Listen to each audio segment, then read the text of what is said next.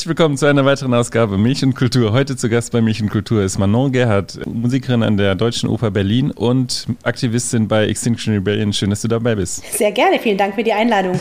Es geht immer los mit deinem Spiel, das heißt kurze Frage, kurze Antwort und du musst Fragen kurz äh, beantworten oder zu Sätze beenden. Es geht los. Aktivismus ist? Eine Notwendigkeit. Das letzte Musikstück, das ich gehört habe, war? Die Arie aus La Boheme von der Mimi, wenn sie stirbt. Dieses Instrument würde ich gerne spielen können. Akkordeon. Mit diesem Musiker würde ich gerne musizieren. Oh, ähm, äh, Oma Massa, ein sehr berühmter Bandonist. Mit, äh, meine liebste Art zu reisen ist? Mit dem Fahrrad oder dem Zug. Der letzte Film, den ich gesehen habe, war? Die Schachnovelle, die Neuverfilmung. Die aktuelle Regierung in Deutschland ist? Überschätzt. Es geht los. Schön, dass du da bist. Manon Gerhardt, Aktivistin, Musikerin. Du bist perfekt für unseren Podcast, würde ich sagen. ähm, total schön, dass du, dass du Zeit gehabt hast. Äh, herzlich willkommen nochmal. Äh, damit die Zuhörer dich vielleicht mal kennenlernen können, ähm, es geht ja auch um Kultur in, in diesem Podcast. Soweit ich recherchiert habe, kommst du aus einer Musikerfamilie und bist sozusagen auch mit äh, Musik äh, sozialisiert worden. War das schon immer klar, dass Musik ein großer Teil deines Lebens sein wird und auch ähm, dein, dein Instrument, das du gelernt hast, dass das ein großer großer Teil deines Lebens sein wird? Ja, ich denke, es war schon ziemlich schnell klar, aber nicht, weil ich denke, dass das irgendwie meine Berufung war, sondern eher, weil ich ähm, so ein Will-to-Please-Kind war, so eine Art Golden Retriever. Äh, mein Papa ist Geiger, meine Mama war Sängerin, mein großer Bruder hochbegabt am Cello, der hat immer gleich alle Wettbewerbe gewonnen und ich glaube, das war für mich einfach so maßgeblich da mitzueifern, mich irgendwie messen zu lassen. Dann bin ich also auf die Spur eingeschwenkt. Aber so richtig mit dem Herzen dabei, also so richtig Musik machen, weil ich was zu sagen habe, ähm, das habe ich eigentlich ganz lange überhaupt nicht empfunden. Das ist wirklich sehr spät gekommen und eigentlich ein krasses Wunder, dass ich so lange durchgehalten habe, die durch, diese Durststrecke. Wodurch das kam, kannst du vielleicht gleich nochmal erzählen. Ähm, Gab es denn so eine Phase, wo du gesagt hast, ähm, auf gar keinen Fall irgendwas mit Musik, weil meine Eltern äh, oder weil ich so viel von Musik umgeben bin und wenn äh, du eine andere Idee hattest, was wären die anderen Ideen gewesen für, sag ich mal, dein berufliches Leben? Also ich habe schon mit 14, glaube ich, oder höchstens 15 ein Referat äh, gegen den Klimawandel gehalten im Geografieunterricht. Habe schon von meinem ersten Taschengeld irgendwie so einen Hektar Regenwald irgendwo im Amazonas versucht zu retten. Also dieses Thema Klima, Umweltschutz äh, war schon immer super präsent und ich glaube eigentlich mit ein bisschen anderen Setting, also ein bisschen anderen Elternhaus, hätte ich wahrscheinlich sowas wie Journalismus, Politikwissenschaft oder so studiert, könnte ich mir denken. Ich schreibe wahnsinnig gern Texte, ich kann ganz gut frei sprechen, also das hätte, glaube ich, auch eigentlich gar nicht schlecht gepasst. Aber hat sich irgendwie so ergeben, so mit diesem eben super musikalischen Haushalt. Alle machen Musik, alle singen und dauernd wird man irgendwie ins Konzert geschleppt dass ich so dachte, ja, okay, das ähm, muss wohl so. Du hast gerade gesagt, es ist ganz schön spät gekommen, dass du auch gesagt hast, dass du Musikerin werden willst. Äh, wie, wie würdest du sagen, im Nachhinein ist das gekommen? Also das, das hat, glaube ich, so diverse Gründe. Ich bin so ein bisschen äh, nonkonform äh, mit 19 schwanger geworden, nicht wirklich geplant. Und mit so einem Kind an der Backe und den Mann habe ich aber gleich rauskatapultiert, ähm, war ich dann ziemlich stark auf meine Eltern angewiesen als Unterstützung. Und so ein Musikstudium ist eigentlich ähm, nicht viel anders als das, was man vorher schon gemacht gemacht hat, also wirklich ein paar Stunden am Tag konzentriert alleine im Kämmerlein üben. Äh, das kannst du auch machen, wenn ein Baby nebenan schläft. Äh, du musst gar nicht so viel in die Uni. Es gibt relativ wenig Präsenzveranstaltungen für Orchestermusikstudenten. Also gibt es ein paar Vorlesungen, aber ist alles ziemlich easy. Das kann man so, wenn man so einigermaßen beieinander ist, so mitnehmen. Also es ist kein Vergleich zu Medizin oder Jura, wo man ja wirklich zig Stunden irgendwie in irgendwelchen Bibliotheken zubringen muss. Deswegen glaube ich, war das dann noch so der letzte Kick, okay, Musikstudium und Baby geht.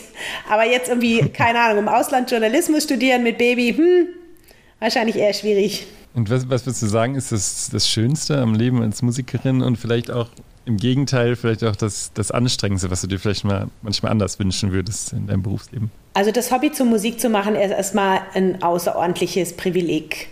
Äh, manchmal bin ich verwundert, wie wenig das Kolleginnen teilweise so wahrnehmen. Also die zeigen das zumindest nicht so nach ein paar Jahren, dass sie immer noch denken, dass es ein Privileg ist, Orchestermusikerin sein zu dürfen. Also ich bin mir dieses Privilegs durchaus bewusst. Ich genieße das unglaublich, in diesem tollen Opernorchester spielen zu können. Ich liebe Gesang. Äh, ich liebe das große Drama, auch wenn die ähm, Geschichten da auf der Bühne schon teilweise ganz schön antiquiert sind. Äh, es geht meistens darum, dass irgendein Weiblein von irgendeinem Männlein gerettet werden muss und das finde ich jetzt irgendwie nicht mehr so zeitgemäß. Aber einfach dieser Teil zu sein von so einem Gesamtkunstwerk mit dieser herrlichen Musik, das ist schon wirklich ganz, ganz toll. Manchmal wahnsinnig anstrengend einfach körperlich, weil wir da ein paar Stunden im Graben sitzen ähm, und ja auch spielen müssen, was da steht. Das darf man sich nicht aussuchen. So, heute habe ich keinen Bock auf Wagner, dann lasse ich es mal. Nö, muss dann halt doch sein. Und ähm, ja, natürlich sagen wir mal, der Handlungsspielraum und auch die künstlerische Freiheit als Orchestermusikerin ist relativ schmal. Ähm, wie gesagt, man muss spielen, was aufliegt, auch das Tempo nehmen, was dem Dirigenten gerade so gefällt. Ähm, die Sängerin ertragen, die da oben vielleicht dann doch nicht genau so singt, wie man es gerne hätte. Und die Trompeten im Rücken habend, die vielleicht mal so richtig gut beieinander sind und so richtig Krach machen. Das kann dann schon auch manchmal ein bisschen anstrengend sein. Gibt es da auch äh, Räume, die du dir schaffst, um selber kreativ, sag ich mal, in, äh, im kreativen Umgang mit deinem in Instrument zu haben oder dich in andere Räume zu begeben, wo du vielleicht im häuslichen Musizieren oder äh, in anderen Zusammenhängen auch äh, dein Instrument einbringst? Ja, da gibt es eigentlich zwei Spielwiesen. Das eine ist sozusagen die ganz etablierte und ähm, auch relativ konventionelle Kammermusik, die wir OrchestermusikerInnen natürlich trotzdem pflegen dürfen. Das bedeutet, da treffen wir uns dann zu vier, zu fünf, zu sechs oder auch mal auch nur zu zweit und spielen halt, was uns gerade einfällt. Das kann man so in der Freizeit machen oder sich auch Konzerte irgendwie organisieren in Kirchen oder sowas. Das habe ich auch ein paar Jahre gemacht.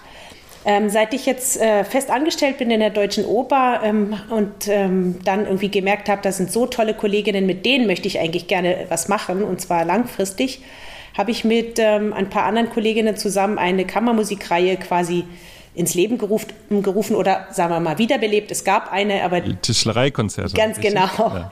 genau. Da ähm, die kuratieren wir zu dritt mittlerweile, also zwei Kolleginnen und ich. Wir denken uns so sechs Programme aus, ähm, wo das schon mal sehr kreativ ist, weil wir tatsächlich da immer so ein dramaturgisches Grundkonzept uns äh, überlegen, also einen roten Faden, an den wir dann die Stücke aufziehen. Äh, laden uns manchmal auch SchauspielerInnen oder auch ähm, KünstlerInnen ein, Sängerinnen, die uns da noch bereichern. Und dann glauben wir die entsprechenden Kollegen zusammen und lassen da die Sau raus sozusagen. Ähm, ich spiele da gar nicht immer mit. Vielleicht von, von sechs Konzerten bin ich vielleicht in zweien inkludiert. Aber ich bin halt immer in der Planung und ähm, dieser kreative Prozess zusammen mit den Kolleginnen macht wahnsinnig viel Spaß habe schon irrsinnig viel dabei gelernt, also über Komponistinnen zum Beispiel, die ja krass unterbelichtet sind in der klassischen äh, Konzertlandschaft und zwar zu Unrecht. Also nicht nur, weil es Frauen waren, ist es interessant, die Musik zu hören, weil es einfach mal geile Musik ist, ist es interessant zu hören. Und gerade heute Mittag war ich ähm, mit den beiden Kolleginnen im Kühlhaus am Gleisdreieck, äh, ziemlich cooler Veranstaltungsort, weil wir da im November ein Konzert auslagern wollen. Also wir spielen normalerweise in der Oper und da wird es ähm, dann einfach mal ein Auswärtsspiel geben und äh, darauf freuen wir uns schon total. Warst du, was, hast du schon mal in so einem Flashmob teilgenommen? Gab es sowas schon mal aus, von der Deutschen Oper Berlin auch in Berlin? Also ein Flashmob haben wir noch nie gemacht, äh, tatsächlich. Das wäre jetzt auch sozusagen meine andere äh, künstlerische äh, Betätigung. Äh, ich trete tatsächlich, oder was heißt auftreten, das klingt so völlig überkandidelt. Ich nehme meine Bratsche mit in Aktionen. Also ich spiele in Blockaden auch oder am Rand, wenn ich nicht mehr reinkomme.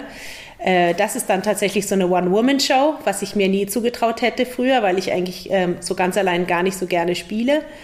Ähm, dann habe ich so ein Pickup-Mikrofon und einen kleinen Verstärker dabei. Das ist alles äh, noch nicht so geile Qualität. Das würde ich gerne mal noch so ein bisschen aufpimpen. Ähm, baue mich dann hinter den knackigen jungen Männern in Uniform auf und äh, spiele Bach oder improvisiere auch einfach. Und äh, das ist dann sowas, was, ähm, ist noch kein Flashmob, aber was sozusagen so ein bisschen äh, Musik auf die Straße bringen heißt. Diese Kammerkonzerte sind ansonsten sehr konventionell und sehr organisiert. Selbst wenn wir auswärts spielen, wird das trotzdem einen ganz gesettelten Rahmen haben. Jetzt hast du, ähm, bist du Musikerin geworden, aber hast auch gesagt, dass äh, Journalistin so eine Art Traum vielleicht gewesen wäre oder eine andere Möglichkeit. Ähm, wenn du jetzt, sag ich mal, die Gesellschaft beobachtest oder auch, ähm, sag ich mal, Medienschaffende siehst oder auch Journalisten äh, im Speziellen, Sagst du da, dass du das, dich das eigentlich noch mehr reizt als vorher oder ähm, dass du sagst auch vielleicht gut, dass ich das einen anderen Weg eingeschlagen habe? Also gerade heute ähm, schreibe ich wahnsinnig viel. Also diese Tage schreibe ich gerade echt viel in diesem Presseteam von Extinction Rebellion, in dem ich ja eine Sprecherin bin und eben auch viel ähm, Schriftkram erledige. Da mache ich eigentlich gerade das, was, ähm, was ich vielleicht eigentlich schon früher auch gerne gemacht hätte. Also in ein, mich in ein interessantes Thema einlesen, Fakten zusammensuchen, äh, paar Meinungen einsammeln und daraus irgendwie einen flüssigen, schlüssigen Artikel basteln. Ähm, sowas ähnliches habe ich auch im Kulturbetrieb schon gemacht, wenn ich so Moderationen geschrieben habe. Deswegen eigentlich habe ich dieses Hobby Schreiben und Recherchieren und Meinungsbildung irgendwie vorantreiben, so gut es irgendwie möglich ist, nie so ganz äh, weggelassen aus meinem Leben. Deswegen, da fehlt mir momentan nichts, aber natürlich in der Zeit, wo ich drei Kinder hatte und einen Vollzeitjob und einen Mann, der nicht gerade wirklich sehr begabt war, im Haushalt sich einzubringen, da war dafür wenig Platz. Ähm, und da habe ich eben zwischenzeitlich habe ich einfach so ein bisschen intellektuelle Herausforderungen echt vermisst, weil dieses Musikerdasein allein ist schön, aber ist jetzt gerade nicht so eine Challenge nach ein paar Jahren. Also man muss nicht wirklich selber denken. Und äh, irgendwie macht mir das selber denken aber eigentlich ziemlich Spaß. Du hast gerade gesagt, es ist vielleicht so eine intellektuelle Betätigung, die du gesucht hast. Ähm, jetzt engagierst du dich ja gesellschaftspolitisch. Äh, würdest du sagen, das ist wirklich auch nur, diese, nur dieses intellektuelle, dieses intellektuelle Bedürfnis oder ein Bedürfnis nach intellektueller Betätigung? Oder was steckt vielleicht auch noch dahinter, dass du sagst, irgendwie Vollzeitjob, drei Kinder, das reicht mir nicht? Oder was heißt, das reicht mir nicht? Aber ich, da ist mir noch was anderes äh, wichtig, ich brauche noch was anderes im Leben, was ich, äh, was auch einen großen Teil vielleicht einnehmen soll oder kann. Ich glaube, ich bin irgendwie kaum, dass ich so zehn oder elf geworden äh, bin, irgendwie mit diesem Gedanken angetreten, dass ich so ungefähr die Welt retten möchte. Ähm, sehr merkwürdig, keine Ahnung, wo diese fixe Idee herkam. Also ich habe schon immer versucht, irgendwie für Ausgleich und Gerechtigkeit zu sorgen, wenn es irgendwie mir auf die Füße gefallen ist, dass das gerade nicht der Fall war in meiner näheren Umgebung. Also ganz profan Streitereien zwischen meinen Eltern versucht zu schlichten, meine Geschwister irgendwie bespielt. Äh, in der Schule war ich immer Klassensprecherin, ähm, so immer die Vermittlerin zwischen irgendwelchen unzufriedenen Mitschülerinnen und LehrerInnen. Und dieses Gefühl, dass, ähm, dass es nicht reicht, sich nicht um seine, sich nicht nur um sich selbst zu kümmern, das, das ist irgendwie, das gehört so zu mir, solange ich denken kann. Und dann ein ziemlich ausgeprägtes Bedürfnis nach Gerechtigkeit und ähm, entsprechend auch das Leiden an ungerechten Zuständen. Und da muss man ja nur echt nicht weit gucken, äh, um die zu sehen. Einmal in der U7 gefahren ähm, und dann hat man schon den doppelten BVG-Preis bezahlt, weil es eigentlich kaum möglich ist, jemandem nichts zu geben, der da irgendwie humpelnd und schlurfend und verwahrlost irgendwie um einen Euro bittet. Also ich weiß nicht, ich habe mir das nicht ausgesucht, gehört zu meinem Programm irgendwie, dass, dass mich das angeht und dass ich mich da auch nicht distanzieren kann und mich irgendwie einbringen möchte, so, so gut es halt geht. Ausgesucht hast du dir aber Extinction Rebellion. Du hättest dich auch bei Fridays for Future ähm, engagieren können, in anderen äh, Organisationen, in denen es vielleicht ums Klima geht, um die Umwelt, aber auch vielleicht andere Themen. Warum denn Extinction Rebellion? Ich habe, glaube ich, so ziemlich alle legalen Möglichkeiten einmal durchgenudelt in meinem Leben. Ähm, also eben immer, sagen wir mal, wie es halt gerade zeitlich möglich war allen möglichen Friedensdemos teilgenommen, alle möglichen NGOs unterstützt und Petitionen gezeichnet und mich auch mal mit unserem Unterschriftenblock auf die Straße gestellt. Und dann kam vor zweieinhalb Jahren im März oder fast drei Jahren im März 2019 äh, ein Kumpel von mir aus Oxford zu Besuch nach Berlin, ganz junger, hochbegabter Mathematiker, ähm, und wir haben so über politisches Engagement allgemein gesprochen. Ähm, ich habe ihm davon erzählt, dass ich zu der Zeit gerade so eine Kiezgruppe gegen rechts da im Süden Zehlendorfs aufbaue und das wahnsinnig mühsam war, weil ähm, da so ein, zwei Alt-68er irgendwie erstmal den, das Prinzip Kapitalismus analysieren wollten, bevor irgendeine Aktion auf die Straße äh, gebracht werden durfte. Das hat mich irgendwie alles ein bisschen genervt. Und dann kam er so und saß äh, neben mir in der Küche und meinte, sag mal, warum bist du denn eigentlich noch nicht bei Extinction Rebellion? Und das äh, war so eben Anfang März 2019, da war das in Berlin noch gar kein Begriff. Kein Mensch hat darüber gesprochen. Fridays gab es schon, aber hallo, ich bin Jahrgang 72, ja. Also die Fridays sind jetzt nicht so mein ähm, naheliegendstes Zuhause. Äh, deswegen dachte ich, gucke ich mir doch mal die Website an. Und ich weiß nicht, ob du dir die Website schon mal angeguckt hast. Die ist jetzt nicht irgendwie mega geil, aber die ähm, ist schon recht ansprechend vom Design und auch vom Informationsgehalt. Und zum einen hat mir diese Idee gefallen, dass es ähm, eine ziemlich bestimmte Message hinter einer Bewegung gibt. Diese drei Forderungen von XR sind irgendwie echt plakativ und finde ich sinnvoll aufeinander aufgebaut. Und dann zehn Prinzipien, ja, da kann man dann drüber streiten. Zehn Gebote, zehn Prinzipien ist schon wieder so ein bisschen merkwürdig, habe ich mir ja auch nicht ausgedacht. Aber das war so ein bisschen Struktur im Hintergrund, also nicht nur so ein Chaotenhaufen, der eben halt irgendwie auf die Straße geht und Krach macht, sondern da war irgendwie eine ziemlich stringente Idee dahinter. Und dann die Idee von Dezentralität und äh, flachen Hierarchien hat mir gut gefallen. Und ich habe mich dann eben auch mit diesem besonderen Aktionsbild ähm, auseinandergesetzt des zivilen Ungehorsams. Das kannte ich vorher noch nicht, dass es da wirklich so, dass das so ein Fachbegriff ist, ziviler Ungehorsam und der in der Geschichte, ja, Kulturgeschichte der Menschheit eine gar nicht so unwichtige Rolle gespielt hat. Bei einigen so Turning Points, ähm, ja, schwarze Bürgerrechtsbewegung in USA oder Suffragettenbewegung in UK, Gandhi mit seinem ähm, friedlichen Widerstand gegen die englischen Besatzer. Mm, und dann dachte ich irgendwie, okay, das, das trägt irgendwie, das ist irgendwie cool. Und bin zu so einem ähm, Onboarding-Event in Berlin gegangen.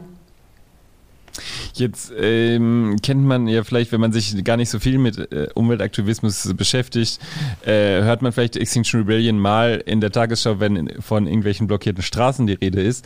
Ähm, du hast gesagt, die Forderungen sind eigentlich, oder ihr habt Forderungen, ihr habt aber auch gleichzeitig Prinzipien. Äh, die Forderungen sind relativ klar. Es gibt drei zentrale Forderungen, die ihr stellt. Ähm, ich möchte mal ganz kurz vorlesen und dann kannst du die vielleicht einmal ganz kurz erläutern, damit wir uns dem äh, Extinction Rebellion mal ein bisschen nähern. Die erste äh, Forderung ist, äh, sagt die Wahrheit. Es sind Forderungen an die Politik, so wie ich es verstehe. Sagt die Wahrheit. Die zweite handelt jetzt und die dritte ist Politik neu leben. Vielleicht magst du die drei Forderungen mal erläutern. Das sind, soweit ich weiß, direkte Übersetzungen aus dem Englischen. Also diese sozusagen ähm, Grundlagen der Bewegung, die Grundwerte haben wir von der Mutterorganisation Extinction Rebellion UK übernommen. Wir sind aber da mittlerweile völlig unabhängig von denen. Also da gibt es zwar viele Verbindungen, aber wir sind überhaupt nicht ähm, weisungsgebunden oder sowas. Wir können jetzt theoretisch auch unser Framing ein bisschen anpassen. Das ist auch intern schon passiert. Nichtsdestotrotz können wir diese drei ersten Forderungen schon noch nach wie vor so formulieren. Also um die einzuordnen, sagt die Wahrheit, adressiert äh, überwiegend die Politik, aber auch ähm, je nach äh, Setting die Medien. Denn unserer Meinung nach ist die Dramatik und das Ausmaß der klimatischen und ökologischen Katastrophe, die heute und hier passiert und nicht erst in ferner Zukunft in den Medien und auch äh, in, im politischen Sprech überhaupt nicht angemessen vertreten. Es ist nach wie vor zwar ein jetzt etwas häufiger gebrauchtes Randthema. Es wurde in, im Superwahljahr 21 in aller Munde geführt, aber trotzdem wird darüber mehr geredet, als dass etwas getan wird. Und der Handlungsspielraum wird immer kleiner, je mehr Zeit wir verstreichen lassen. Deswegen unser dringendster Appell, sagt die Wahrheit der Bevölkerung, klärt die Menschen auf, was auf uns zukommt, was wir schon gar nicht mehr vermeiden können und welcher Wandel stattfinden muss. Die zweite Forderung handelt jetzt, bezieht sich darauf, dass eben nicht sich darauf beschränkt werden kann, irgendwie wohlmeinende Worte auszutauschen, sondern dass jetzt Programme aufgesetzt werden müssen in kürzester Zeit, um den Umbau in eine nachhaltige Zukunft und einen lebenswerten Planeten äh, für die nächste Generation in Gang zu bringen. Es muss wirklich was getan werden und nicht mehr nur geredet. Man kann nicht sich immer wieder treffen und treffen und treffen und sagen, ja, 2055 sind wir dann klimaneutral. Das ist viel zu spät.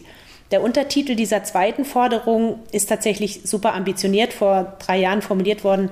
Klimaneutralität bis 2025. Das ist rein technisch schon gar nicht mehr möglich. Deswegen wird das jetzt häufig auch schon weggelassen. Klimaneutralität bedeutet ja nicht, dass wir nicht mehr atmen und gar nichts mehr produzieren, sondern dass wir so viel, wie wir emittieren, auch wieder binden müssen. Das heißt, massive Wiederaufforstung, massive Renaturierung von natürlichen Feuchtgebieten. Das ist in dieser kürzesten Zeit überhaupt nicht mehr möglich. Also angesichts der Tatsache, dass überall auch der Wald brennt zum Beispiel. Besonders spannend ist die dritte Forderung, Politik neu leben, wird auch gerade so ein bisschen neu umformuliert, weil das so ein bisschen, ja, so ein bisschen poetisch klingt. Aber die Idee dahinter sind Bürgerräte, Bürgerinnenräte. Das, was wir jetzt in Berlin bekommen, was uns die Berliner Landesregierung versprochen hat, da sind die Einladungen auch schon raus an ein paar tausend Menschen randomisiert ausgewählt aus dem Einwohnerwälderegister oder wie das Ding heißt. Die müssen da nicht mitmachen, aber die dürfen.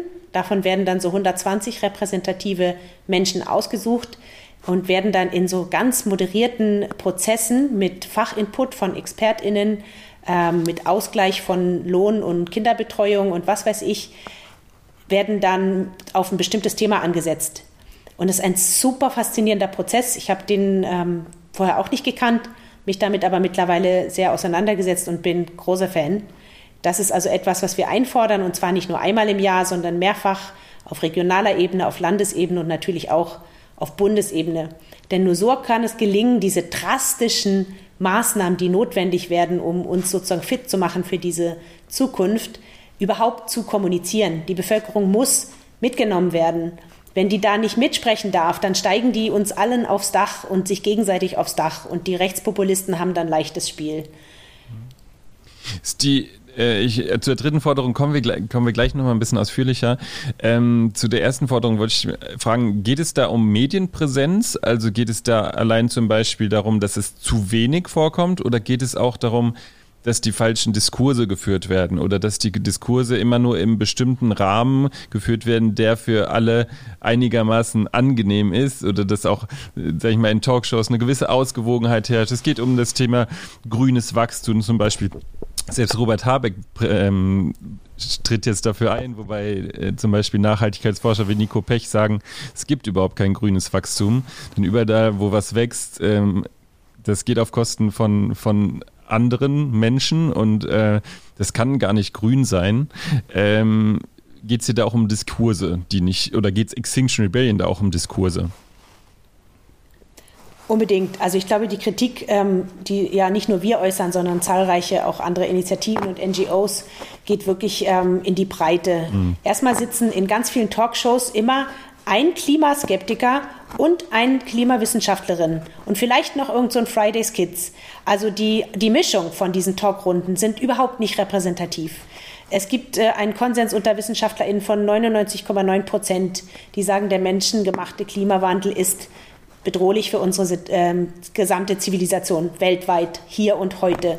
Und es leiden schon jetzt Millionen Menschen darunter. Und dann sitzt dann irgend so ein FDP-Fuzzi oder irgend so ein Wirtschaftsfuzzi und darf einfach mal dagegenhalten, eins zu eins. Und das ist überhaupt nicht repräsentativ und äh, vermittelt ein völlig falsches Bild in die Öffentlichkeit. Das sieht so aus, ja, da haben wir ein Problem, aber wir haben auch die Gegenseite. Ja, aber die Gegenseite, die dürfte eigentlich überhaupt fast nie zu Wort kommen. Es müssten eigentlich dauernd die zu Wort kommen, die wirklich wissen, was passiert und auch die jetzt darunter leiden. Das ist der eine Kritikpunkt. Der andere Kritikpunkt ist in Richtung Politik, dass die sich wirklich, also entweder gegenseitig totkuscheln, indem sie sagen, mein Gott, was für ein Durchbruch, das ist ja wieder historisch, jetzt heute, ne? Plastikmüll. In zwei Jahren werden wir dieses Problem anfangen zu beseitigen anfangen. In zwei Jahren wird irgendeine Gesetzesnovelle auf den Tisch kommen, die Plastikverpackungen irgendwie verbietet. Ich meine, wir haben jetzt schon mehr Plastik als Fische im Meer. Warum denn erst in zwei Jahren damit anfangen? Das ist dieser andere Appell. Das muss schneller gehen. Und die PolitikerInnen können uns doch einfach nicht mehr verarschen. Also innerhalb von einer Woche wurde die ganze Wirtschaft lahmgelegt wegen Corona. Warum kann nicht die gleiche Geschwindigkeit vorgelegt werden bei diesem massiv viel größeren Problem, das eine so existenziellere Bedrohung für die Menschheit darstellt, namens Klima- und ökologischer Krise? Weil es nicht sichtbar ist?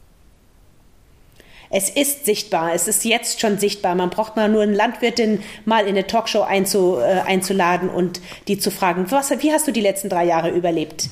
Dann wird die sagen, ja, ich habe die Hälfte meiner Kartoffeln verloren. Ähm, und ich weiß auch nicht mehr, ob ich die Apfelernte einbringe, weil ich sehe gar keine Bienen mehr auf meinen Feldern. Ähm, die ist schon hier, aber natürlich unsere Regale sind noch voll. Ja, und noch also. kommt ähm, der, das Wasser aus dem Wasserhahn, das ist klar. Also wenn man sich viel Mühe gibt, kann man das Problem übersehen, aber da muss man sich wirklich viel Mühe geben.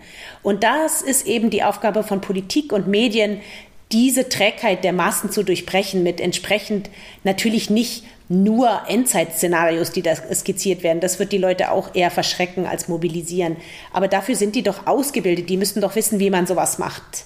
Also das war auch eher provokativ gemeint und so in die Richtung ist nicht sichtbar genug vielleicht für die Menschen. Also dass es noch zu weit weg ist für Menschen in Deutschland momentan. Ja, offensichtlich. Also ich kann es schwer nachvollziehen, aber das ist natürlich so. Ähm, will jetzt nicht immer alles auf Social Media abwälzen, aber wir sind natürlich alle in unseren Bubbeln gefangen. Und wenn man in so einer seligkeitsweißen äh, Wohlstandsbubble ist, dann kann man tatsächlich die Klimakrise noch so ein bisschen ignorieren. Aber äh, da muss man schon ganz schön bereit sein, auch dazu, das ähm, bewusst auszublenden. Und ich glaube, dass wir natürlich ähm, schon seit Jahrzehnten ähm, ein Problem, ein gesellschaftliches Problem haben, was sozusagen diese Verfremdung von Realitätswahrnehmung auch st ganz stark begünstigt. Ähm, ich lese gerade ein ganz tolles Buch, was ich extrem empfehlen kann. Liegt hier eigentlich irgendwo rum, aber nee, jetzt nicht mehr. Ähm, das ist die Eva von Redeker. Revolution für das Leben, hat sie in der Corona-Pause geschrieben. Eine total super interessante, auch sehr bekannte deutsche ähm, Philosophin, also feministische Philosophin. Und in ihrem Buch Revolution für das Leben spricht sie davon, dass wir nicht deswegen den Klimawandel, die Klimakrise und die ökologische Krise so, so schlecht an uns rankommen lassen können, weil die zu komplex sei oder zu weit weg, sondern weil wir längst den Bezug zur Welt verloren haben. Sie spricht von Weltverlust. Und das war für mich echt ein Aha-Erlebnis, als ich das gelesen habe. Also überhaupt das ganze Kapitel über Kapitalismuskritik fand ich total erhellend. Aber eben dieser Begriff von Weltverlust, wir haben den Kontakt zur Welt verloren. Und deswegen sind wir emotional nicht mehr zugänglich für die Welt. Äh, das, das fand ich einen ganz krass überzeugenden Ansatz. Und ähm, da sehe ich jetzt tatsächlich von dem Stand aus das Problem noch viel tiefer. Es geht nicht darum, irgendwas Komplexes zu erklären. Es geht darum, die Beziehung zur Welt eigentlich wiederherzustellen. Wie kommen wir dahin, dass wir diese Verbindung zur Welt wiederherstellen und es auch in die Breite der Gesellschaft tragen. Äh, euer dritter Punkt ist da vielleicht ein Ansatz. Da geht es, glaube ich, auch um eine Art äh, Konsenskultur bei, äh, den, bei den Bürgerräten. Vielleicht kannst du da noch mal ein bisschen mehr sagen. Das kann auf jeden Fall durch die Hinzunahme von deliberativen Demokratieformaten sehr gut gelingen. Kannst du den Begriff vielleicht mal ganz kurz erklären? Den, äh, den du gerade ja, für die für die Es geht mir so, so so fluffig von der Zunge, weil ich den schon so oft gesagt habe. Deliberative Demokratieformate. Also deliberativ bedeutet beratend.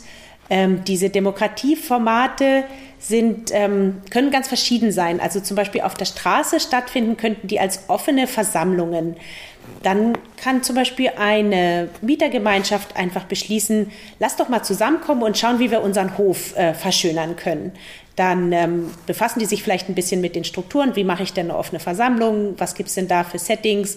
Ähm, kann man sich super easy so einen Leitfaden runterladen ähm, setzt man sich dann zusammen und berät also als Gruppe über ein regionales kleines Problem und tauscht sich aus, Ideen, vielleicht einer übernimmt so ein bisschen die Sortierung von den Ideen und moderiert das. Und im Endeffekt ähm, kommen alle zusammen, dass sie zum Beispiel zwei, drei Projekte einfach gern zusammen machen würden und dann reichen die das vielleicht beim Grünflächenamt ein oder so oder beim Hausbesitzer und machen das einfach.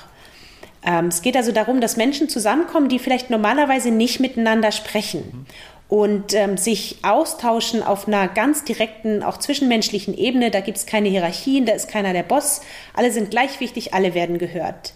Und wenn man das auf die politische Ebene hebt, also auf die jetzt verwaltungstechnisch politische Ebene, denn eigentlich ist miteinander sprechen auf der Straße auch politisch, dann nennt man sowas Bürgerinnenversammlung oder auch Bürgerräte. Ich glaube, mittlerweile hat sich der Begriff Bürgerräte oder Bürgerinnenräte etabliert.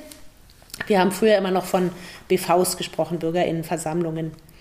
Da werden also, ähm, weil zum Beispiel die Politik ein Problem erkennt, was so viele Interessen betrifft, dass sie so ein bisschen Angst haben, wie auch immer wir entscheiden. Irgendjemanden treten wir auf die Füße und der will uns dann nachher nicht mehr mhm. wählen.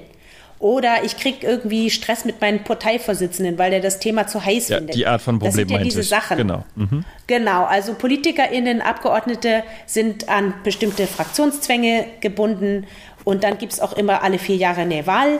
Und wenn man dann irgendwie, irgendwie unbeliebte Maßnahmen umsetzt, dann muss man befürchten, dass man nicht mehr gewählt wird. Wenn man sich innerhalb seiner Partei gegen bestimmte Parteirichtlinien ausspricht und eine ganz andere Meinung vertritt, dann kann man damit rechnen, dass man das nächste Mal nicht mehr auf die Liste gesetzt wird. Also so weit ist es schon mit unserer Demokratie gekommen, dass also viele Abgeordnete nach ganz kurzer Zeit bestimmt sämtliche Ideale über Bord schmeißen und einfach quasi nur noch im Betrieb funktionieren. Zusätzliches Problem, diese PolitikerInnen werden alle naslang, und das meine ich wirklich wörtlich, von Lobbyisten besucht. Von Menschen mit vitalen und mächtigen Interessen im Hintergrund, die dann irgendwelche wunderbaren Events anbieten, zu feinen Essen oder auch nur zu einem Kaffee einladen und dann mal unter der Hand sagen, also ich hätte da diese und jene ähm, kleine äh, Interessensinitiative wäre das nicht mal nett, wenn du es in deine Fraktion einbringst. Ne, also die schlimmsten Skandale mit Masken und Amtor und so weiter haben wir alle mitbekommen, aber das ist ja nur die Spitze des Eisbergs. Also die äh, PolitikerInnen sind heutzutage so vielen Zwängen unterworfen, dass die so gar nicht mehr frei richtig entscheiden können, zumindest auch sowas wie Moral oder so sich wahrscheinlich gar nicht mehr leisten können. Was ist dann jetzt der Vorteil von so einer Bürgerinnenversammlung? Also wenn jetzt da so ein Politikerfuzzi denkt, das ist aber so ein krass wichtiges Problem, das müssen wir wirklich lösen, wir können es nicht einfach mal auf die lange Bank schieben, dann kann der eine Bürgerinnenversammlung beantragen. Ähm, das kann auch irgendein Verein machen zum Beispiel. Es muss nicht unbedingt ein Politiker sein, aber es muss auch jemand aus der Verwaltung sein, weil es dafür natürlich ein bisschen Geld braucht. Dann, wie ich eben gesagt habe, die werden halt angeschrieben, die Leute, randomisiert ausgesucht nach dem Einwohnermeldeamt. Und wenn die dann nachher ähm, zusammengesetzt werden aus denen, die sich melden, dass sie mitmachen wollen, kommen da halt dann eben so 120 äh, Typinnen und Typen zusammen, ein äh, bisschen mehr Frauen als Männer, ein bisschen mehr Alte als Junge, Menschen mit und ohne Migrationshintergrund, auch äh, Jugendliche. Und die werden dann eben zu, auf ein bestimmtes Thema angesetzt, wie zum Beispiel, wie können wir äh, Berlin äh, klimafit machen? Also was muss passieren, damit irgendwie in Berlin irgendwie die nächsten heißen Sommer nicht eine Katastrophe werden und äh, es auch hier keine Überschwemmung gibt, wenn wir mal Starkregen haben. Dann werden Expertinnen und Experten eingeladen, die dürfen auch aus der Wirtschaft sein. Das müssen jetzt nicht lauter grüne Wissenschaftlerinnen sein. Es darf also quasi eigentlich wirklich eine Bandbreite zugelassen werden, aber eben als Inputgeber, nicht als solche, die die ganze Zeit dabei sitzen. Ähm, wenn die dann schön gebrieft worden sind, die ganzen äh, Peoples da, dann werden die in so Kleingruppen geschmissen, die immer wieder rotieren, sodass wirklich quasi alle mit allen sprechen. Also Lucien Müller mit dem Abdullah von der Ecke und mit dem Professor XY mit der Schülerin B. Die sprechen alle miteinander und in den kleinen Kreisen gibt es auch noch so krasse Gesprächsregeln. Keiner spricht ein zweites Mal, bevor nicht jeder einmal gesprochen hat. Und dann kommen die nachher alle in so ein Plenum zusammen und tauschen sich aus und formulieren dann im Endeffekt krasse, fortschrittliche äh, Vorschläge an die Politik, wie denn jetzt mit dem gigantischen Problem Berlin klimafit zu machen umgegangen werden soll. Es können 20 Vorschläge sein, es können 100 Vorschläge sein. Die werden dann auch noch so ein bisschen gerankt, wer hat wie viel Zustimmung bekommen. Und das wird dann übergeben an die Politik und die können dann sagen, hey Leute, das sind die Maßnahmen, die ihr vorgeschlagen habt, ihr Bevölkerung. Und die Leute, die können das dann auch noch alles miterleben. Das wird alles gefilmt, das wird alles veröffentlicht. Die ganzen Diskussionsrunden sind transparent. Allerdings ein paar Bereiche sind auch privat, sodass die Leute sich geschützt fühlen, die da reden. Ähm, ist also wirklich ein geiler Prozess. Hat eben auch schon zu krass ähm, fortschrittlichen Entscheidungen weltweit geführt. 1987 zum, Ran, ähm, zum Moratorium gegen Atomkraft in Deutschland. Das war der einzige bundesweite Bürgerinnenrat, den wir hatten in unserer Geschichte. Aber es gibt ganz, ganz viele regionale Bürgerräte, die schon in Deutschland stattgefunden haben. Und zum Beispiel in Irland hat der 2000 ach, was war das, 17 oder 18 dazu geführt, dass die Homo-Ehe legalisiert wurde und auch das sehr restriktive Abtreibungsgesetz ähm, ähm, liberalisiert wurde in einem katholischen Land nach einem Bürgerrat. Äh, wirklich beeindruckendes Tool, sollten wir echt ein bisschen häufiger äh, benutzen. Jetzt äh, spiele ich einfach, ich spiele mal ein bisschen den Advocatus Diaboli heute. Ähm, du, du hast gesprochen von, ihr sprecht über die Wahrheit. So, jetzt gerade wenn man sich auch vielleicht Talkshows anguckt oder äh, einfach auch die Gesellschaft, würde, gibt es ja viele Menschen, die sagen, etwas anderes ist die Wahrheit. Ne? Also es gibt viele Arten von Wahrheiten, sage ich mal. Was, was würdest du dazu sagen? Also wenn einer sagt, aber meine Wahrheit ist eigentlich was ganz anderes, gibt es da wirklich die Wahrheit, die Extinction Rebellion hat? So, Punkt eins. Punkt zwei zum Thema Lobbyismus. Sollte es generell gar keinen Lobbyismus geben? Es gab jetzt gerade die Diskussion zum Beispiel bei Annalena Baerbock, die als ähm, äh, die, die Chefin von Greenpeace äh, angeheuert hat da gab es ein bisschen die Diskussion, ah ja, die bei anderen ist das ein Problem, aber beim eigenen, äh, wenn man das selber macht, äh, nicht so. Punkt zwei. Und der dritte Punkt, äh, wenn du über Politiker sprichst, spricht dann ein gewisser, gewisser Frust raus, so wie du Politiker bezei oder Politikerinnen bezeichnest. Ähm, vielleicht kannst du mal erklären, wie, wie kommt der zustande oder wie, ähm, ja, wie ist der vielleicht entstanden? Und ich kann mir auch vorstellen, dass er gar nicht bei allen dass du gar nicht so negativ über alle Politiker denkst. Drei verschiedene. Nein, natürlich nicht. Also ich glaube, die Demokratie ist noch die beste Staatsform, die wir uns je ausgedacht haben als Menschheit und PolitikerInnen sind auch nur Menschen. Ich glaube, dass viele den Beruf antreten mit einem hohen moralischen Anspruch und wirklich was bewirken wollen. Ich glaube bloß, dass das System halt mittlerweile doch ziemlich korrumpiert wurde. Und da sehe ich tatsächlich die Verantwortung vor allem bei den großen Lobby-Interessenvertreterinnen. Ähm, Eigentlich muss man da fast nicht gendern, das sind fast alles Männer. Ähm, ja, was ist das Problem an Lobby-Einflüssen? Ähm, es gibt eine sehr erhellende Seite, die heißt Lobby Control mhm. und auch noch verschiedene andere, wie, äh, weiß ich nicht, Lobby Watch oder sowas, auch noch, ähm, glaube ich, auf Europaebene. Die listen zum Beispiel auf, wie viele Meetings äh, VertreterInnen von Energiekonzernen, Autolobby, Pharmaindustrie äh, mit hochrangigen Politiker, PolitikerInnen inklusive, also ehemals unsere Mami äh, Merkel hatten, im Vergleich zu Vertreterinnen verschiedener NGOs mhm. oder Menschenrechtsinitiativen oder so. Und das ist einfach mal oberkrass, wirklich oberkrass. Also die haben so wirklich so, keine Ahnung, 20 mal mehr Meetings oder 30 mal mehr Meetings. Viele haben so eine Karte, da können die rein und rauslaufen in den Bundestag, wie es ihnen passt. Mhm. Und das sind dann eben keine Greenpeace-Vertreterinnen. Ich würde ja sagen, Lobby-Einflüsse an sich sind erstmal keine Gefahr. Mhm. Aber wenn die einseitig von Sachen der, von Seiten der fossilen Energie und der na nicht nachhaltigen Wirtschaft kommen, dann ist das ein Problem. Und vor allen Dingen dürfen die auch nur beraten und die dürfen nicht Gesetzestexte in die Hand von Abgeordneten diktieren. Und genau das ist passiert. Genau das kann man schwarz auf weiß nachlesen. Ähm, also ein Lieblingsthema von mir ist ja auch dieses, es glücklicherweise wird es vielleicht nicht mehr lange ein Thema sein, dieser Wirtschaftsrat der CDU. Ein krasser Lobbyverein, der mitten in der CDU sitzt, mit einem ständigen Gastsitz im Parteivorstand. Ähm, also das kann einfach nicht sein, weil es wäre genauso, als wenn Greenpeace quasi einen Sitz bei den Grünen hätte im Partei. Das, hat, das geht auch nicht. Ähm, also da ist einfach eine wahnsinnige Unwucht äh, hinter diesem Prinzip Lobby-Einfluss zu Ungunsten der Allgemeinheit, zugunsten der großen Konzerne. Der dritte Punkt war die Wahrheit. Es gibt die Wahrheit natürlich nicht. Aber ich finde, man kann sagen, es gibt die Wissenschaft. Ähm, wenn wir über den Klimawandel sprechen, wenn wir über ähm, Klimaforschung sprechen, dann wird seit 50 oder 60 Jahren daran geforscht an allen Universitäten dieser Welt der gerade neu veröffentlichte zweite Teil vom IPCC-Bericht am Montag, der, der präsentiert auf 4000 Seiten die neuesten Erkenntnisse von Tausenden von wissenschaftlichen Studien und Metastudien. Also diese Studien über die Klimafolgen sind nochmal gegengeprüft worden von weiteren Studien, ob die auch wirklich, wirklich, wirklich, wirklich Hand und Fuß haben.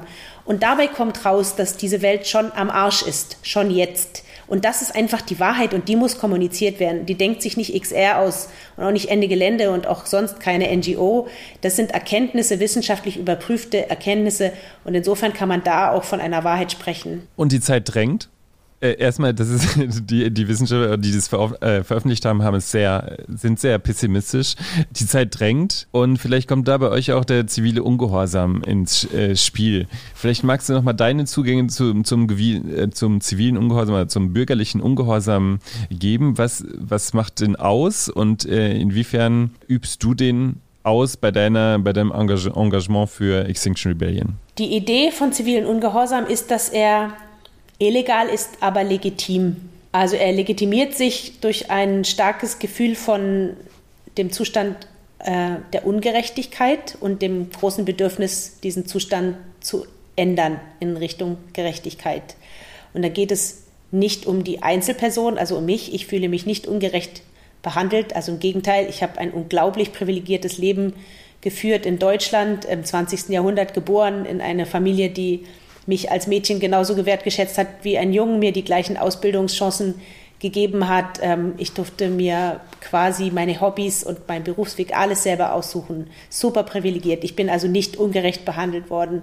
Aber ich sehe, dass diese gerechte Behandlung meiner Person in einem ziemlichen Kontrast zur Ungerechtigkeit in der Gesellschaft und auch weltweit den wirklich leidvollen Zuständen überall auf der Welt steht. Und das war für mich immer schon sehr, sehr schwer zu ertragen.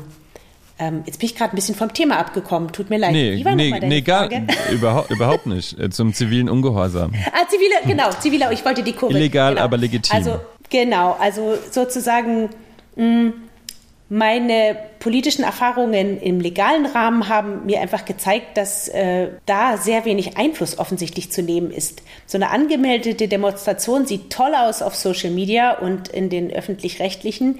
Und dann gehen aber alle brav wieder nach Hause und die PolitikerInnen können das eigentlich ignorieren.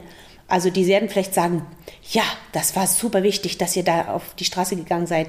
Und auch die Fridays Kids, das ist so wichtig, was ihr da fordert. Und dann gehen die nach Hause und die Politiker machen einfach so, als wäre nichts gewesen.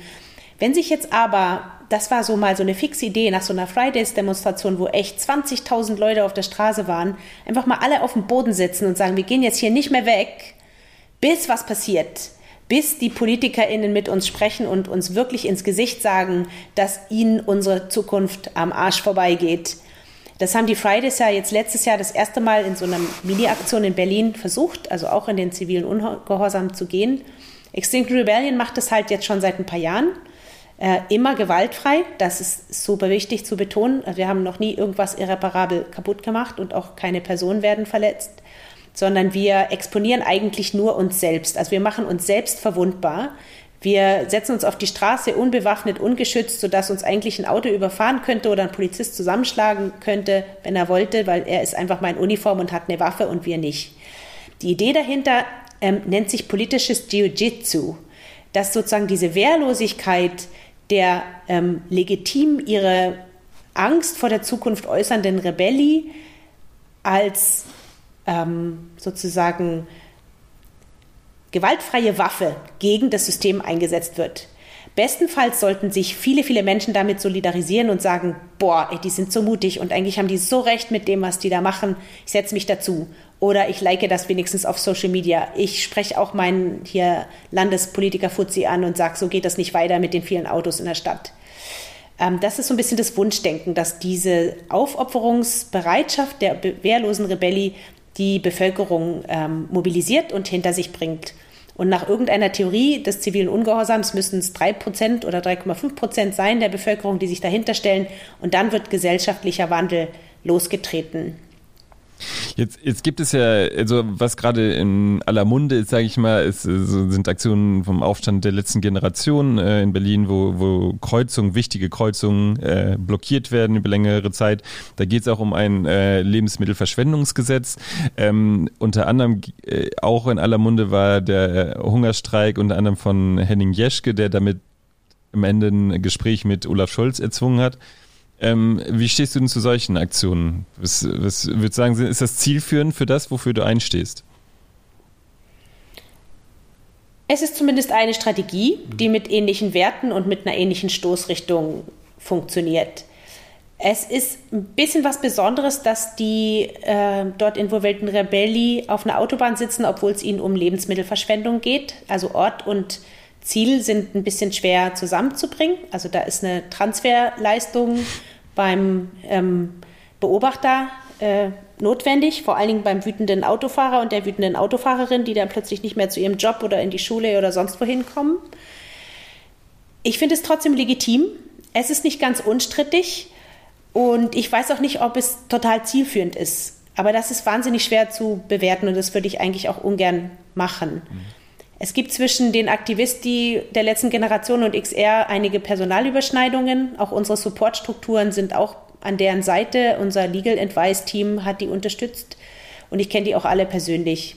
Ich finde die Aktion unglaublich mutig äh, und ich glaube auch, dass sie zum Teil ähm, sehr, sehr gute Presse bekommen hat, aber eben natürlich auch eine Menge Shitstorm und auch viele Anfeindungen. Und ich glaube, die Sache mit der Solidarisierung der Bevölkerung für die Belange dieser Aktivistin, die hat, glaube ich, nur so semi-gut geklappt.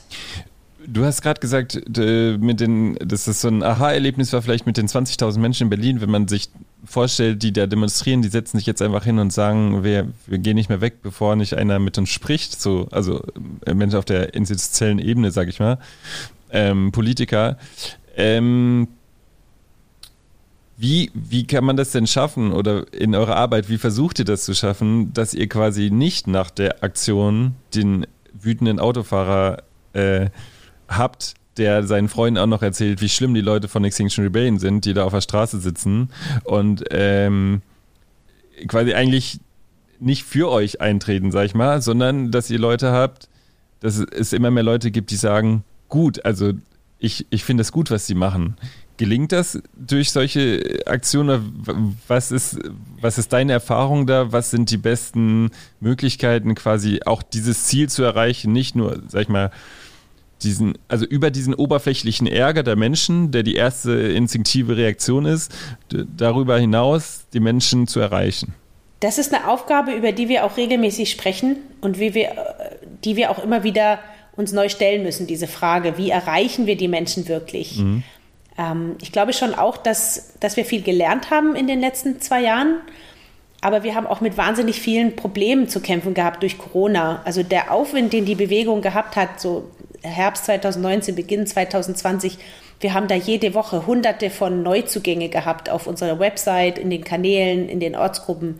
Das war ein richtiger Hype. Also ganz viele Menschen dachten sich, oh yes, jetzt, ich muss unbedingt was machen. Es ist wirklich letzte Eisenbahn. Und dann kam Corona und das hat so viele Bewegungen so ungeheuer in die Knie gezwungen, dass wir allein deswegen ganz, ganz viel federn lassen mussten und uns auch nochmal neu erfinden. Denn der ursprüngliche Ansatz war ja, möglichst viele Leute auf die Straße bringen, richtig bunt und laut, aber friedfertig und dann passiert auch was.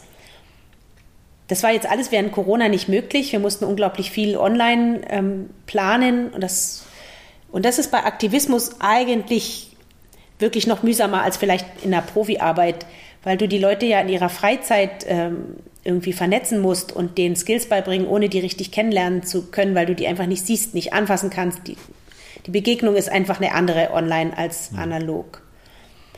Und ähm, dann haben wir halt verschiedene Strategien gefahren und dazu gelernt, dass es notwendig ist, dass sich unser Aktionsbild selbst erklärt. Also dass wir mit so starken Bildern und so einfachen Narrativen arbeiten, dass die Leute wirklich intuitiv verstehen, worum es geht und sich hoffentlich auch damit irgendwie konform erklären können mit den Inhalten.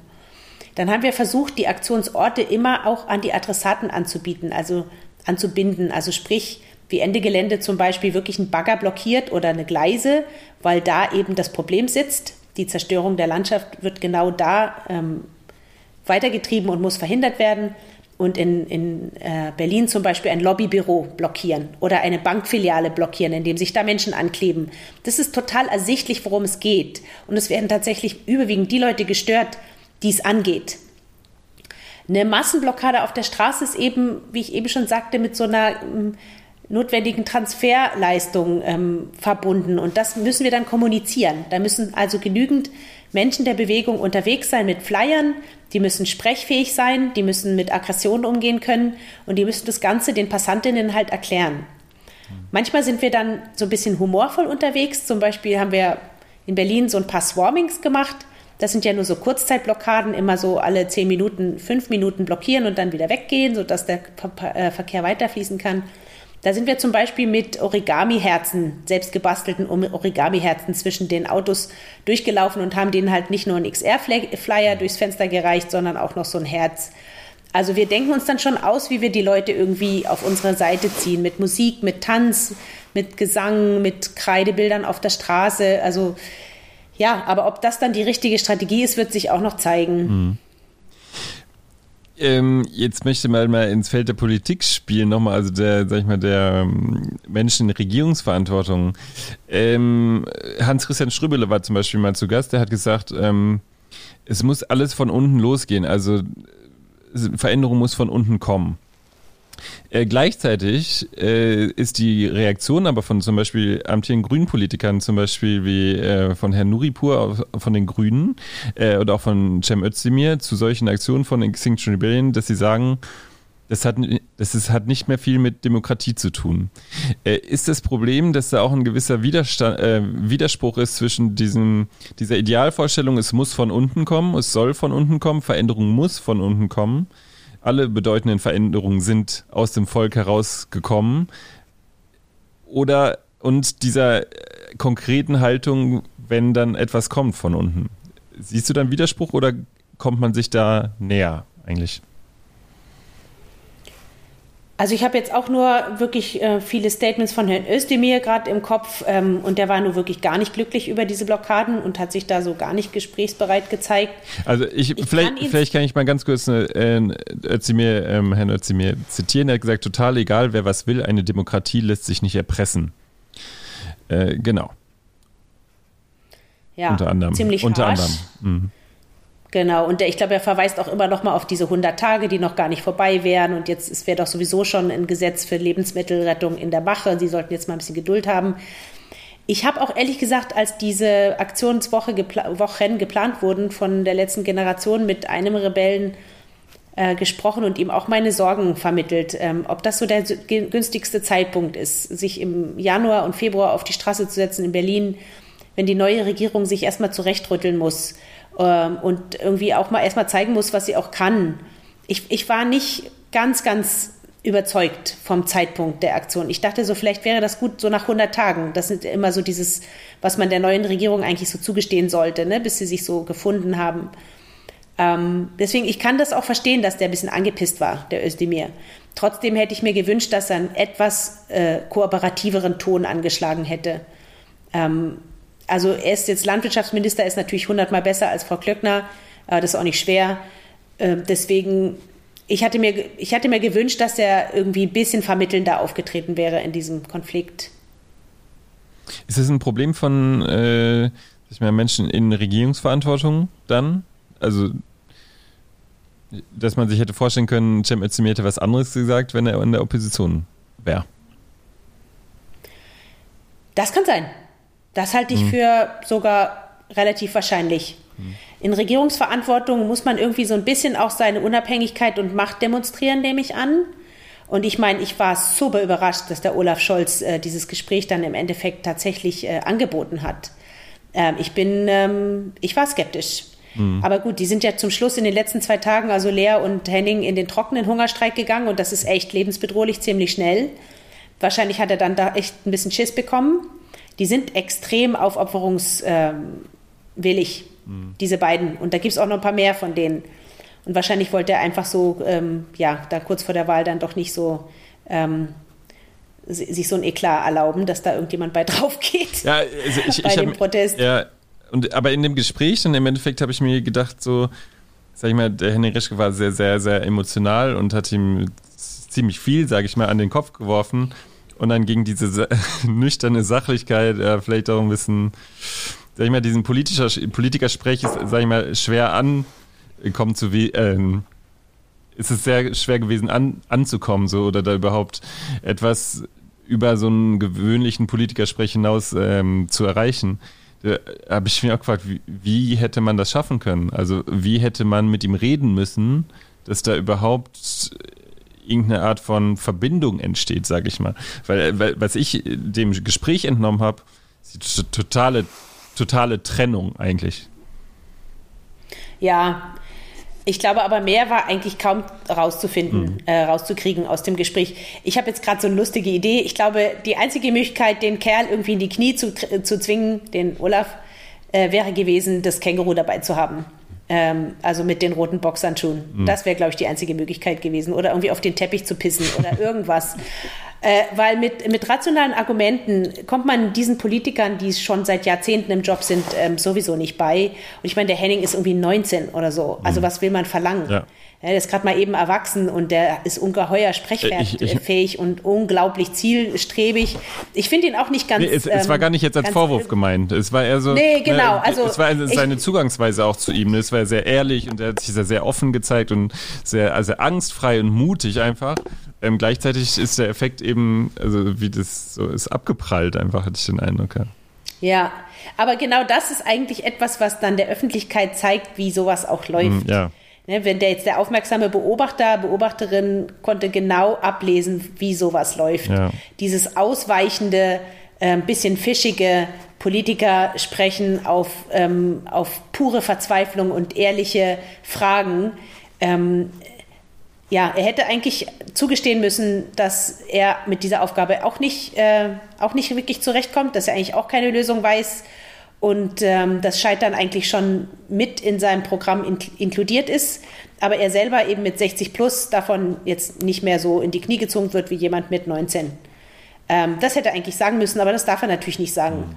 Und deswegen ist, ich glaube auch gerade weil eben das einmal funktioniert hat ähm, mit dieser Erpressung, sage ich mal, konnte sich der Özdemir das jetzt überhaupt nicht leisten, dass das wieder funktioniert. Ich glaube, das, ähm, das war jetzt auch nochmal einfach eine größere Hürde, dass er da jetzt irgendwie so ein bisschen starken Mann gegengehalten hat, war wahrscheinlich politisch sogar ganz klug, auch wenn ich es menschlich ein bisschen schade finde. Zum Schluss äh, würde ich gerne von dir einfach noch ein bisschen persönlicher hören. Äh, was waren denn von äh, deinen Aktionen, die du mitgemacht hast, bisher die schönsten? Vielleicht magst du mal erzählen, äh, von welchen, die dich auch einfach, wo du das meiste mitgenommen hast oder eine schöne Begegnung gehabt hast, einfach äh, und auch da vielleicht sowas gespürt hast von, es ist es ist viel möglich, wenn man, wenn man, äh, wenn man losgeht, sage ich mal, und äh, etwas, etwas tut. So. Fällt dir da was ich? Ich habe im XR-Kontext unglaublich viele tolle Menschen kennengelernt. Auch ein paar ziemlich anstrengende Menschen und auch ein paar problematische Menschen, aber vor allem ganz, ganz viele tolle Menschen. Und da sind auch mittlerweile sehr, sehr schöne Freundschaften daraus erwachsen und es kommen auch immer neue dazu, wofür ich unendlich dankbar bin.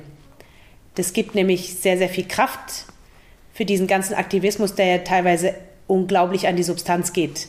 Das ist schon ziemlich anstrengend. Also vor allen Dingen diese Organisation im Dunkeln und dann diese überraschenden Aktionen auf der Straße, damit die Polizei uns nicht vorher schon alles wegnimmt. Ist irre stressig, deswegen sind stabile Freundschaften und gute Beziehungen zu Mitrebelli wahnsinnig, wahnsinnig wichtig. Also da habe ich sozusagen ein paar persönliche kleine Highlights am Rande, einfach zu feiern und immer wieder zu feiern, wenn dann wieder so schöne Begegnungen kommen und Gespräche und coole Planung und Brainstorming-Sitzungen. Ähm, so größere Highlights in Aktionen, da fällt mir eine sehr witzige ein. Wir haben ja ähm, im August letzten Jahres äh, diese ganze Aktionswoche in Berlin geplant mit bundesweiten XR-Strukturen, nannte sich Rise Up. Es war ziemlich groß gedacht, ähm, auch ein bisschen haben wir uns oder ziemlich übernommen, weil wir unsere Ressourcen ein bisschen falsch eingeschätzt hatten. Es waren im Endeffekt sehr große Pläne auf sehr wenig Schultern verteilt. Deswegen ist ziemlich viel auch daneben gegangen. Am Freitag dieser Aktionswoche haben wir aber sozusagen eine geplante Aktion vom Montag versucht, in einer kleineren Version nochmal umzusetzen. Und da war ich ähm, in einem LKW, der vergittert war, ähm, komplett vergittert mit einer Plane noch drüber der stand morgens um fünf irgendwo auf einem Parkplatz, da bin ich da eingestiegen. Ähm, drin war ein DJ-Equipment von einem jungen professionellen DJ und seiner Schwester, glaube ich. Dann gab es einen zweiten LKW mit anderen Rebelli und die haben auf geheimen Routen so quer durch die Stadt, ich habe nicht genau gesehen wie, dann das Brandenburger Tor angesteuert. Da waren wir dann um sechs. Ähm, dann haben wir mit trickreicher, was wir alles schon vorher geübt hatten, ähm, Technik die Plane zurückgezogen und in den LKW reingezogen und waren dann also in einem vergitterten LKW, nicht zugänglich von außen, mit einer geilen Soundanlage an Bord und haben dann erstmal Mucke gemacht um 6 Uhr morgens am Brandenburger Tor. Und ich halt in dem Käfig drin mit Mikrofon habe das dann so ein bisschen moderiert. Der andere LKW hatte so Bengalos dabei und auch Rabilli, die dann aufs Dach geklettert sind. Gleichzeitig ist eine sehr tapfere und kamikaze-mäßig risikobereite Gruppe aufs Brandenburger Tor geklettert und hat da oben einen Banner entrollt. Äh, die Polizei war mega überrascht, die hat das überhaupt nicht kommen sehen. Die sind dann um den, diesen Gitterkäfig rumgeschlichen und wollten irgendwie die Soundanlage ausstellen. Die konnten da nicht ran. Der Fahrer ist gegangen und hat den Schlüssel abgezogen und diese Herren in Uniform, da in dieser Verzweiflung von unten, so, ah, wie komme ich daran? Und ich mit Mikrofon und dem DJ, das war einfach geil, das hat Spaß gemacht. Ein Highlight und ein weiteres, ähm, ganz andere Stimmung. Da haben wir, ähm, das war glaube ich im Frühjahr irgendwo, haben wir eine legale Demonstration gehabt, die nannte sich Zug der toten Bäume. Äh, es waren vielleicht, weiß ich nicht, so 300 Rebelli, ähm, teilweise kostümiert, teilweise mit Totholz bewaffnet teilweise in Schwarz. Mm, dann hatte ich einen Soundtrack dazu zusammengestellt mit lauter Trauermusik, also überwiegend klassische Trauermusik, aber auch ähm, so indigene Musik, äh, die von Wasser und von Landverlust und so weiter spricht. Dein befreundeter Tontechniker hat über diese Musik teilweise so Kreissägengeräusche gelegt äh, und äh, Holz, so stürzendes Holz. Ähm, das, das ging immer wieder so rein in die Klassik. Dann haben wir also so einen Soundtrack gehabt über die ganze Demo. Es wurde also gar nicht skandiert, sondern nur ähm, Reden gehalten, ein bisschen gesungen und dieser Soundtrack und diese stille Prozession durch die Stadt mit diesem Totholz fand ich unglaublich intensiv. Es war eine ganz tolle Stimmung und hat auch sehr, sehr guten Eindruck gemacht, glaube ich, bei allen Teilnehmenden und auch bei allen Zuschauenden. Das war so auch ein persönliches Highlight. Würdest du sagen, das hat dein Engagement bei Extinction Rebellion hat dich auch im Alltag verändert? Also in Zugängen zu Menschen, in Zugängen zu, zu Dingen, zu Themen? Ich glaube, ich bin noch ein bisschen furchtloser geworden oder ich habe ge gelernt, mit verschiedenen Ängsten und Hemmungen etwas besser umzugehen. Ich glaube, so ein bisschen vorlaut war ich schon immer und dieses Gefühl, dass ich einfach was sage, was mir durch den Kopf geht und äh, einschreite, wenn ich eine Ungerechtigkeit sehe, das war ja halt auch schon immer da. Das hat sich jetzt nicht groß geändert. Also was sich tatsächlich im Verhältnis zu meinem Instrument geändert hat, ich habe mich immer so ein bisschen sehr ähm, schmal empfunden mit meiner Bratsche. Also so, ich kann das und auch nur das und was anderes kann ich nicht. Zum Beispiel improvisieren lernen wir als klassisch ausgebildete MusikerInnen nicht, wenn wir es nicht selber suchen oder uns beibringen mit YouTube-Videos oder so. Und ich habe immer gesagt, ich kann nicht improvisieren, geht nicht. Ich kann nur spielen, was andere Leute sich vorher ausgedacht haben. Ähm, überraschenderweise kann ich auf der Straße improvisieren. Da bin ich irgendwie jemand anders mit der Bratsche. Bin ich halt irgendwie die Aktivistin mit Bratsche und nicht die aktivistische Bratschistin oder naja, auf jeden Fall. Ja. Da, es kommt irgendwie so ein bisschen was anderes von meinem Charakter raus, was ich eigentlich ganz cool finde. Ich habe nur gerade gedacht, das wäre eine schöne, äh, das wäre so eine Bildschlagzeile, ne? Die Aktivistin mit der Bratsche. Geht gar nicht zusammen. Ich es ja auch noch Leute, die mit, Kulturzugang haben. Äh, ja, Aktivisten. Auch das doch. Ja. Es, gibt, es gibt ein paar lustige Fotos von mir mit Bratsche man kann dich auch im Inter so Man kann dich auch auf YouTube sehen, glaube ich, äh, Geige spielend auf der Straße. Äh, nicht Geige spielend, sondern Bratsche spielend auf der, auf der, ähm, auf der Straße. Äh, äh das kann sein, das, ja, das kenne ich, glaube glaub ich, gar nicht. Ja. Aber lustigerweise habe ich heute Nachmittag ein, ein Interview gehabt mit einem Journalisten vom Oh, wie heißt der? Burda Verlag. Der hat irgendwie, oh. irgendwie hat Burda, legt Burda ein neues Nachhaltigkeitsheftchen auf und die wollten da gerne irgendwie eine Nachhaltigkeitsaktivistin porträtieren und irgendwie ist er auf dieses Foto mit der Bratsche gekommen und war also total begeistert und will das unbedingt haben für diesen, für diesen Beitrag. Und ähm, da, ja, da dachte ich auch so, mein Gott, also wenn ich jetzt Trompete spielen würde, wäre das jetzt ein großer Unterschied oder was? Also würde ich da zumindest schon mal keine Verstärkung brauchen. Es wäre sehr praktisch. Äh, so muss ich mich halt immer mit dem Pickup-Mikrofon verstärken, weil das sonst so schnell weg ist, der Klang.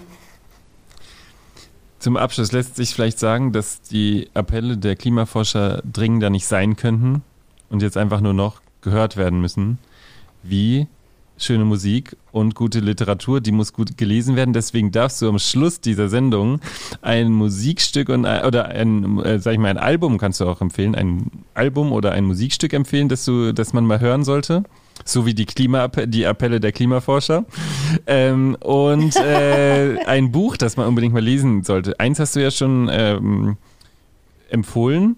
Wir können es auch dabei belassen, ja. aber du kannst auch noch, wenn du ein anderes hast, kannst du auch gerne noch ein anderes. Du sagst einfach den Namen nochmal von dem anderen. Ja, also auf jeden Fall, das finde ich eine unglaublich ähm, empfehlenswerte Lektüre. Eva von Redeker, Revolution für das Leben ist teilweise ähm, sehr anspruchsvoll zu lesen, aber teilweise wieder auch nicht. Also es eröffnet einem einfach unglaublich interessante Denkansätze und führt einen sehr tief in feministische Philosophie ein, von Hannah Arendt bis heute. Und gibt einem Mut, irgendwie diese, diesen Aktivismus einfach auch auf intellektuell gesunde Füße zu stellen, ähm, was auch langfristig gesund sein könnte. Ähm, nebenbei, äh, eine Autorin, die ich für mich kürzlich auch erst entdeckt habe oder vor einem halben Jahr, ist die Liv Strömquist. Das ist eine schwedische feministische Zeichnerin, die ganz, ganz, ganz tolle Graphic Novels verfasst.